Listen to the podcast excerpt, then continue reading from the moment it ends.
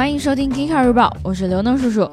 号称第一台互联网汽车的上汽荣威 RX5，今天公布了两款 2.0T 车型的预售价格。两驱互联网智享版不高于17万元，四驱互联网至尊版不高于19万元。这辆 SUV 有 1.5T 和 2.0T 两种动力选择，包括两驱和四驱在内，一共有12种车型配置。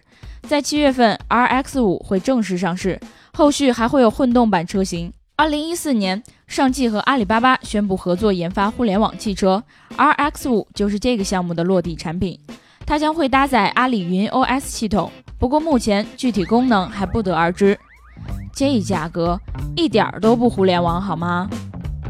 大众汽车集团 CEO 马蒂亚斯·穆勒在公开场合说，他们正面临着十年来最大规模的改革，为此，大众制定了一个二零二五战略。其中包括加速研发自动驾驶汽车和电动汽车。大众想要通过强化自己的实力，去迎接来自互联网公司的挑战。同时，他们的盈利水平也长期落后于丰田和通用这样的传统企业。大众啊，你可曾考虑过机油们的感受？今天，滴滴宣布他们完成了新一轮融资。在这轮融资中，他们一共从苹果、腾讯、阿里巴巴等投资方获得了四十五亿美元的股权融资。另外，滴滴还获得了招商银行安排的二十五亿美元银团贷款和中国人寿的三亿美元债权投资。现在，滴滴大约拥有一百零五亿美元现金可以调用。大白告诉我，如果滴滴给全国十三亿人每人一亿美金，那就还剩九十二亿，应该不耽误跟 Uber 火拼吧？呵呵，树体胶。波音公司最近申请了一项专利，名字很直接，叫做太阳能飞机。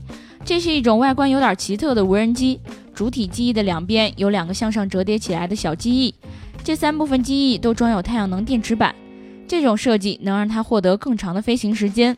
波音想用这种无人机来代替卫星，给地面提供通信服务。